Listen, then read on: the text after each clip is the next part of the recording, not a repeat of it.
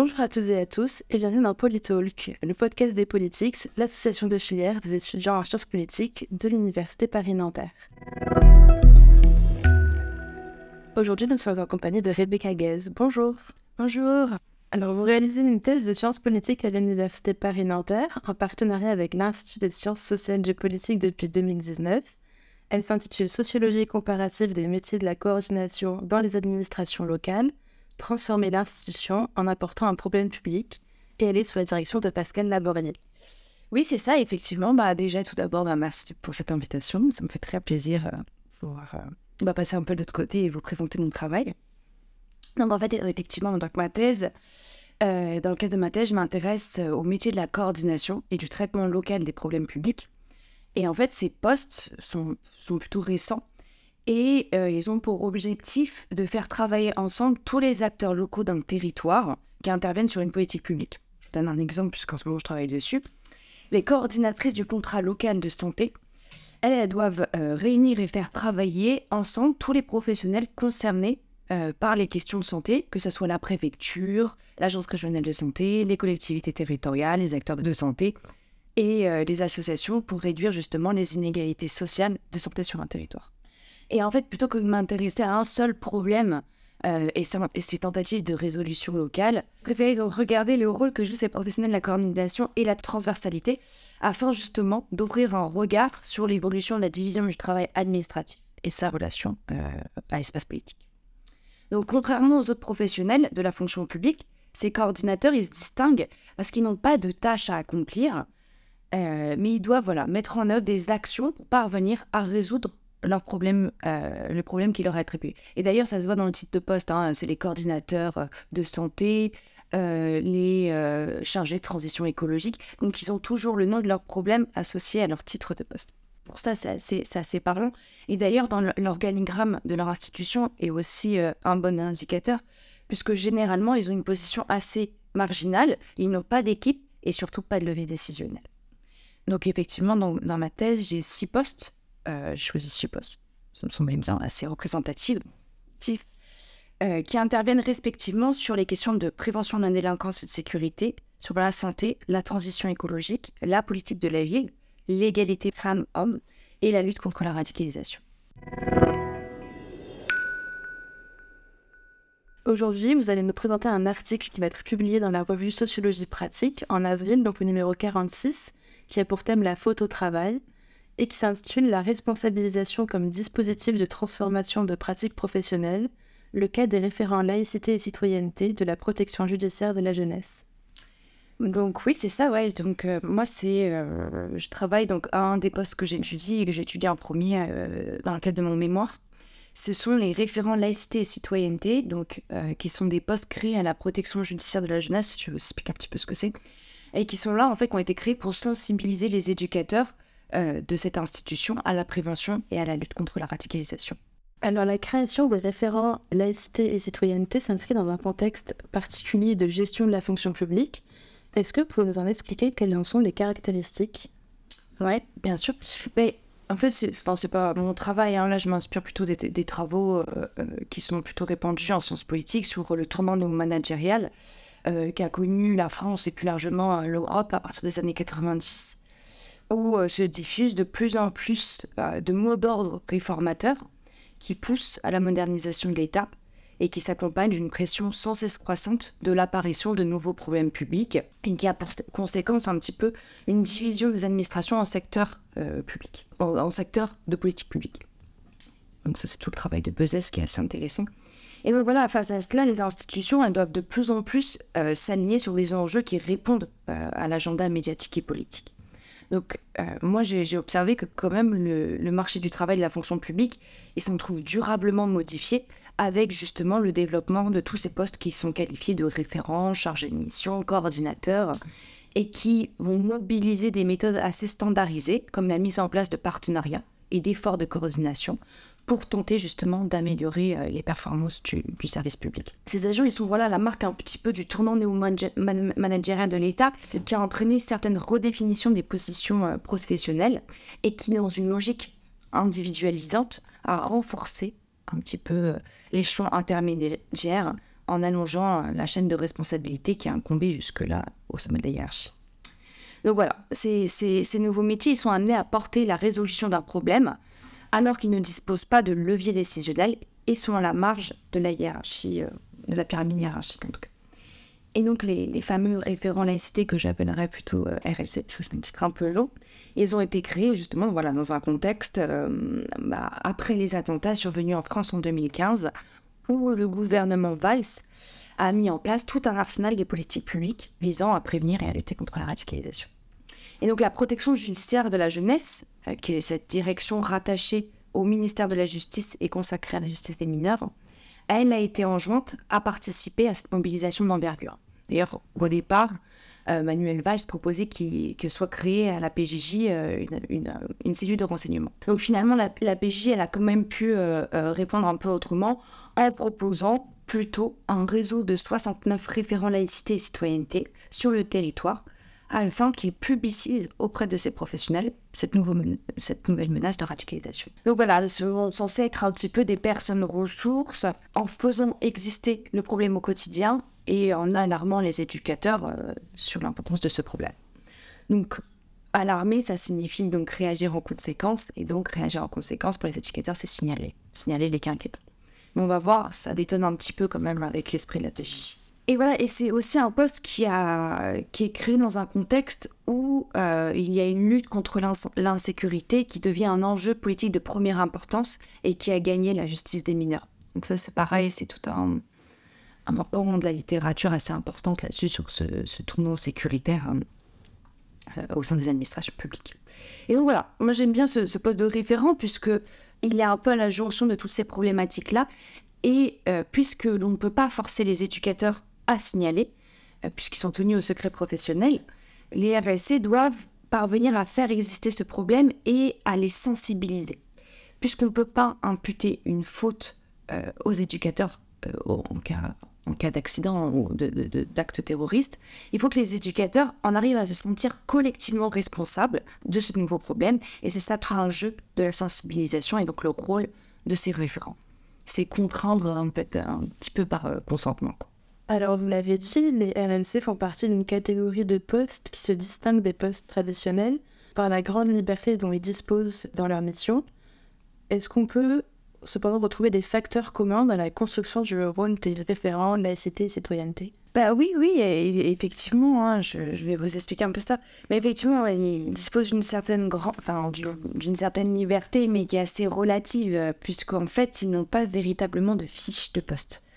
Euh, voilà, ils ont tous été obligés un petit peu de, construire leur poste, de se chercher des missions euh, à, accomplir et, euh, voilà, de, faire valider ça à leur, à leur supérieur hiérarchique. Et d'ailleurs, sur mes autres terrains, hein, je, retrouve la même chose avec des fiches de poste à, construire. Souvent, ils font eux-mêmes leurs leur fiches de poste. Et, et, en fait, voilà, c'est ça, c'est d'aller chercher le travail, que ce soit sur des postes plus anciens, créés par par exemple à partir de 2008, ou plus récents comme ceux des RNC. Et donc, ils n'ont pas vraiment de cadre d'action défini, ni de formation commune, ça, ça c'est important. Et donc, c'est la référence à leur parcours universitaire et professionnel qui va primer sur la déclinaison de leur mission. Donc, pour comprendre la construction de leur rôle, euh, il y a un élément assez important, c'est leur appartenance antérieure ou non à l'institution qu'est la PJJ. Donc, en fait, dès le départ, l'administration centrale a souhaité qu'il y ait moitié de référents donc en interne, donc qui appartenaient déjà à la PJJ, et l'autre en externe, pour justement apporter euh, des nouvelles manières de voir. Et donc j'ai fait euh, un échantillon euh, en essayant d'être le, plus représentatif, la plus représentative, pardon.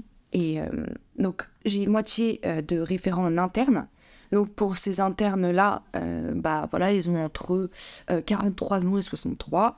Euh, ils ont fait des études supérieures de sciences humaines, donc plutôt sur l'éducation, et sont moins diplômés que les référents qui viennent de l'extérieur.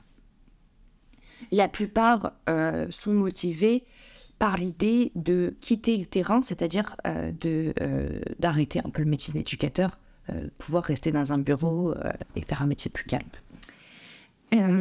En ce qui concerne les, externes, euh, donc là j'ai pareil, hein, moitié femme, moitié homme. Euh, la plupart ont fait des masters 2, donc ils sont plus diplômés, ils sont plus jeunes Et leur carrière précédente, elle est relativement précaire, émaillée de contrats courts dans des organismes de formation, euh, des associations ou comme changer de mission en collectivité territoriale. Donc trois facteurs sont déterminants dans leur construction de leur poste.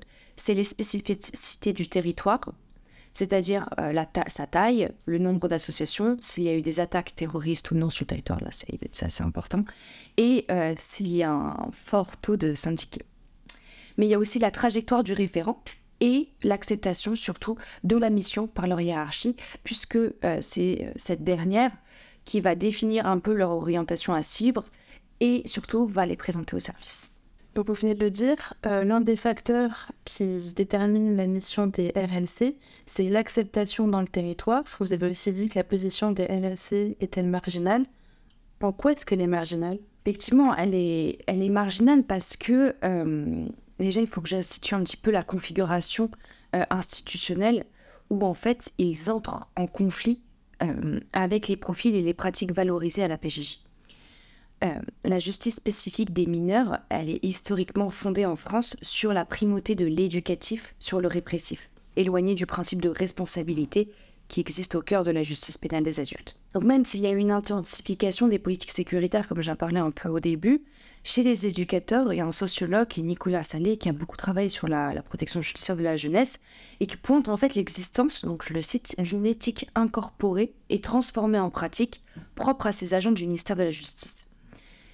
Et donc en fait, on peut parler un petit peu d'éthos euh, que Pierre Bourdieu, à la suite de Max Weber, euh, définit donc par opposition à l'éthique pour désigner un ensemble objectivement systématique de dispositions à dimension éthique, de principes pratiques. Donc, euh, ces manières de penser et d'agir, elles sont intériorisées par les éducateurs lors de leur formation commune à l'École nationale de la protection judiciaire de la jeunesse, mais aussi par la socialisation entre les pairs. Donc, eux, ils ont, les éducateurs ont une formation contrairement euh, aux, référents laïcité. Et donc, parmi ces principes partagés, euh, subsiste celui de l'éducabilité du mineur, où sa prise en charge ne doit pas seulement se focaliser sur le délit perçu comme un symptôme, mais aussi et surtout sur le parcours social de l'auteur.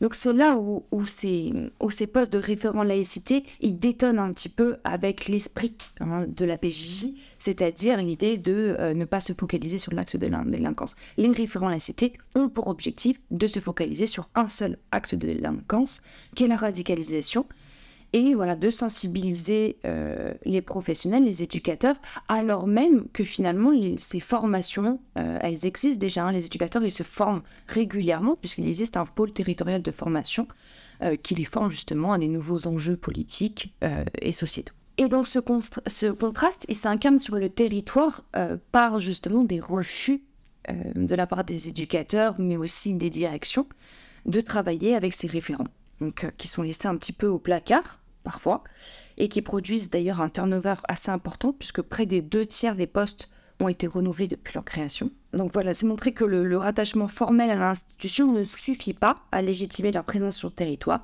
Ils, ils doivent donc consacrer une grande partie de leur travail à se légitimer et à faire exister la radicalisation. Parce que s'il n'y a plus de radicalisation, bah, il n'y a plus de référent. Quelles sont leurs méthodes pour remédier à cette marginalité? Cette position euh, marginale, euh, elle les conduit finalement à, disposer un petit peu des mêmes marges de manœuvre. Bien qu'ils aient des, trajectoires assez différentes, euh, ils vont un petit peu se penser comme une avant-garde face à une administration euh, perçue comme conservatrice. Sans pouvoir hiérarchique, ils doivent mobiliser les éducateurs en passant par une sorte d'acculturation. C'est un terme, c'est une notion qui est revenue dans pas mal de mes entretiens qui sous-tendrait que voilà, deux cultures s'opposent et qu'il s'agit par leur contact continu que l'une d'entre elles ou les deux se modifient.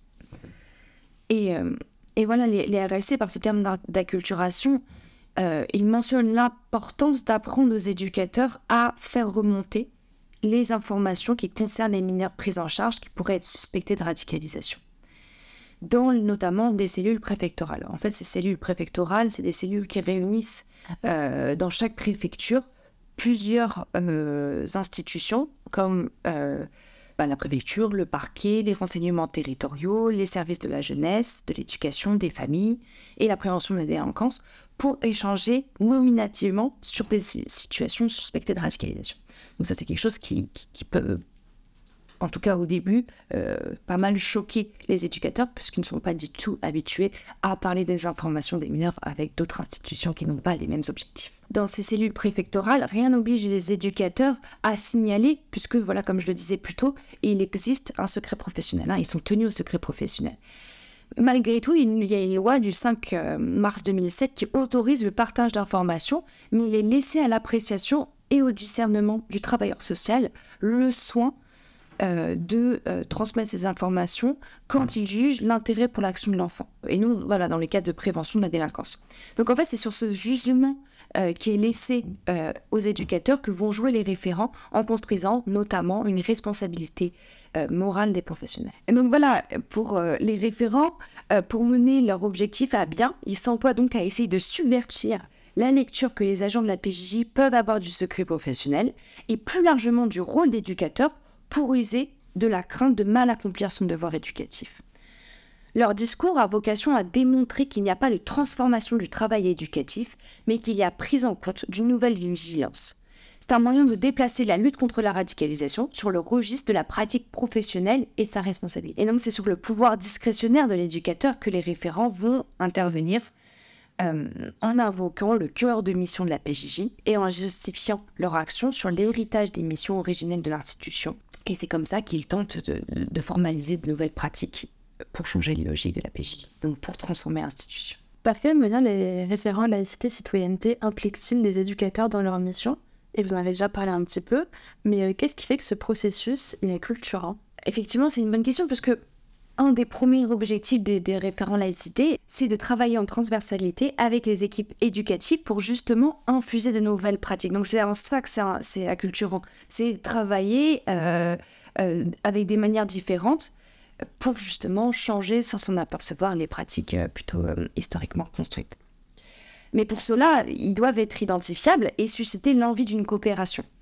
Donc cela passe nécessairement par le fait de faire exister euh, la question de la radicalisation et surtout son urgence. D'ailleurs, dans les entretiens que j'ai effectués avec eux, euh, dès qu'ils parlent de ces jeunes concernés par cet étiquetage, euh, ils vont faire appel aux mots de la vigilance, de la menace, de l'inquiétude, de la nouveauté ou encore évidemment du danger. Donc ils partagent la conviction que la radicalisation est irrémédiablement une déviance qu'il s'agit de repérer et se conçoivent comme plus clairvoyants sur ce phénomène et donc en capacité d'alerter les éducateurs en leur imputant en partie une responsabilité dont le fondement repose dans le fait d'être désigné comme tel. C'est pour reprendre un petit peu la définition de responsabilité de, de Paul Fauconnet, sociologue turquimien. Et voilà, même si je disais, il, n'aborde pas le, problème en fonction euh, de la même manière, puisqu'il l'aborde en fonction bah, de leur propre trajectoire et, et leur appétence, puisqu'ils n'ont pas de formation. Euh, il contribue néanmoins à constituer une boîte à outils en mobilisant tantôt le registre scientifique, tantôt euh, les valeurs telles que la laïcité, la citoyenneté, pour interpeller l'éthique professionnelle. Donc c'est donc euh, au moyen de ces actions, d'actions qui vont tenter de construire une faute morale en tentant de redéfinir le travail éducatif où les agents, désormais prévenus, ne peuvent ignorer le problème et doivent se sentir euh, intimement responsables en cas d'acte terroriste. Ces actions, ça peut être des formations. D'ailleurs, c'est un, bon exemple hein, de ce mélange de registres entre euh, valeurs et, et, sciences. Euh, bien qu'ils ne soient pas experts et qui ne ce n'est pas vraiment donc le volume de leurs connaissances théoriques qui importe, mais c'est leur capacité à, à produire l'illusion que, c'est une, expression que je reprends à, Le Maire et Proto, euh, qui ont fait un article justement sur d'autres types de, coordinateurs, euh, avec qui d'ailleurs je travaille aussi. Donc voilà, leur disposition, elle leur permet euh, de piocher des notions dans les travaux académiques et de proposer ensuite une définition opérationnelle de ce, de ce problème qui va être évolutive au gré des situations et des pratiques rencontrées. Mais la formation, c'est pas le seul moyen d'agir. Hein. Euh, ils, aussi euh, construisent des outils pour aider les éducateurs dans le diagnostic de situation. Par exemple, ça des synthèses en, équipe, donc ça c'est déjà pas mal à, la PJJ.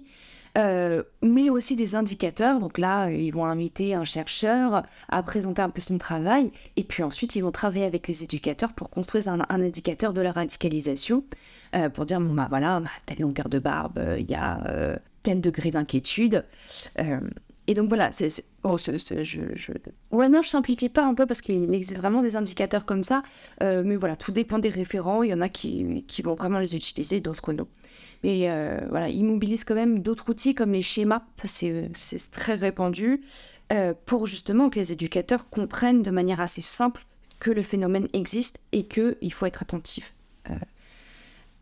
à celui-ci. Et donc, euh, je donnais aussi un exemple là, dans l'article qui est euh, un des référents que j'ai rencontré, qui, avec l'aide d'une anthropologue, ils ont construit un outil informatique qui permet à un professionnel de rentrer un certain nombre d'informations sur une situation et de déterminer si le jeune est radicalisé ou non et quel type d'intervention euh, lui serait le plus adapté. Les référents, ils disposent de budgets assez importants qui, sont, qui est dédié à la lutte contre la radicalisation et les référents euh, vont proposer d'accompagner les éducateurs dans la construction, la construction de projets à destination des mineurs qui traitent de la citoyenneté et de la laïcité afin de répondre à des appels à projets euh, comme euh, pour construire voilà, des jeux autour des valeurs laïcité, citoyenneté, des visites mémorielles, des pièces de théâtre, des films, voilà, qui vont venir un petit peu les acculturer, en faisant ce qui est déjà répandu, mais en changeant un peu l'objectif Hein, qui, est de, travailler sur ces valeurs, mais en tant que contre-valeur face à la radicalisation. Euh, et ils infusent voilà, des nouvelles manières de penser, des nouveaux réflexes. Quelles ont été les méthodes d'enquête utilisées euh, pour la réalisation de cet article et de votre thèse en général? Et euh, est-ce que vous pouvez nous dire les particularités de votre terrain? Oui, bien sûr. Donc, au niveau des méthodes, c'est plutôt une méthode d'enquête et, et d'observation. Donc au départ, euh, j'ai fait, euh, il y, avait 60, à l'époque où j'ai enquêté, il y avait 70 référents laïcité, donc j'ai essayé de, m'entretenir avec au moins la moitié. J'ai conduit, euh, pour la méthode, j'ai conduit des entretiens et des observations avec, en construisant un échantillon représentatif avec au moins moitié de femmes et d'hommes, moitié de référents internes, mais aussi en essayant de faire ça un petit peu sur toute la France puisque la PJJ, euh, elle est découpée euh, en interrégions, donc qui correspond aux régions, et euh, dans ces interrégions, elles sont découpées elles-mêmes en directions territoriales, qui correspondent au département. Donc là, j'ai fait des, des, entretiens avec les référents en interrégion et en, en territorial avec euh, neuf euh, directeurs ou directrices euh, régionaux et mais j'ai fait avec quatre directeurs en territorial. Donc j'ai aussi mené avec, un entretien avec la directrice nationale de la PJJ de l'époque, qui a créé justement ces, postes et qui a pu répondre à Manuel Valls en disant maintenant nous on ne préfère pas une étude de renseignement, mais on préférait, on préférait quand même des référents laïcité. Et je me suis aussi entretenue euh, avec euh, plusieurs éducateurs, donc des éducateurs euh, qui ne sont pas syndiqués et d'autres qui sont syndiqués, notamment au SNEPES PJJ FSU, qui est le syndicat majoritaire à la PJJ et qui, au début en tout cas, était vraiment contre la création de ces postes. Je me suis aussi entretenue avec le directeur adjoint de la PJJ et les deux chargés nationaux de la mission nationale de veille et d'information, qui en gros la mission qui coordonne l'ensemble des référents listés sur le territoire, euh, mais elles n'ont aucun pouvoir hiérarchique. Donc euh, plutôt elles envoient des formations, des idées de formation, des idées d'action. Voilà. Donc j'ai fait ça et j'ai aussi euh, fait des observations avec pendant plusieurs semaines avec deux référents donc l'une qui était une interne à la PJJ et l'autre qui était en externe. Et là, on voit vraiment les différences. Hein. C'est pour ça que j'insiste un peu là-dessus sur l'article. Euh, on voit vraiment les différences. Et, euh, et bien entendu, bah, c'est, euh, j'ai assisté aussi à, des formations qui dispensent. J'ai assisté à des actions qu'ils ont montées, à des discussions un peu informelles aussi entre les éducateurs. C'est, c'est assez intéressant. Euh, et j'ai, voilà, je me suis pas mal servi euh, de toute la littérature grise qu'ils produisent globalement et aussi de la littérature que eux lisent. Ça, c'est intéressant, c'est que je vous ai dit, ils prennent un peu des, savoirs euh, piochés, des savoirs scientifiques un peu piochés un peu partout et ils réutilisent ça en, choses assez concrètes. Et c'est marrant parce que parfois, ils, prennent des, théories qui, se contredisent, mais pour eux, c'est déjà bien, puisqu'en fait, ils parlent de la radicalisation, et ces travaux disent que la radicalisation existe. Donc, tant qu'il tant qu'il y a ça, c'est très bien qu'ils voilà, réutilisent pour montrer justement aux éducateurs, attention, la radicalisation existe. Euh, il faut venir se mobiliser avec nous. Et en ce qui concerne les particularités du terrain, euh, c'est assez particulier parce que euh, la PJJ, c'est une, institution assez pyramidale. Et moi, euh, bah, j'étais en mémoire et je, n'avais pas de réponse, enfin d'autorisation de la direction nationale pour, pour faire mon terrain. Et donc, je suis plutôt passée directement par les référents laïcité, ce qui n'a pas été très apprécié euh, par le sommet de la hiérarchie, notamment les deux chargés de mission euh, de la mission nationale de veille d'information, qui euh, par la suite m'ont fermé le terrain. Bon, heureusement, j'avais fini tous mes entretiens, mes observations, mais j'ai pas pu retourner à la PJJ pour continuer cette exploration-là. Rebecca Gaze, merci d'être venue nous présenter votre article aujourd'hui. Eh ben, merci à vous, c'était un vrai plaisir. On se retrouve très bientôt pour le prochain épisode de Polytalk.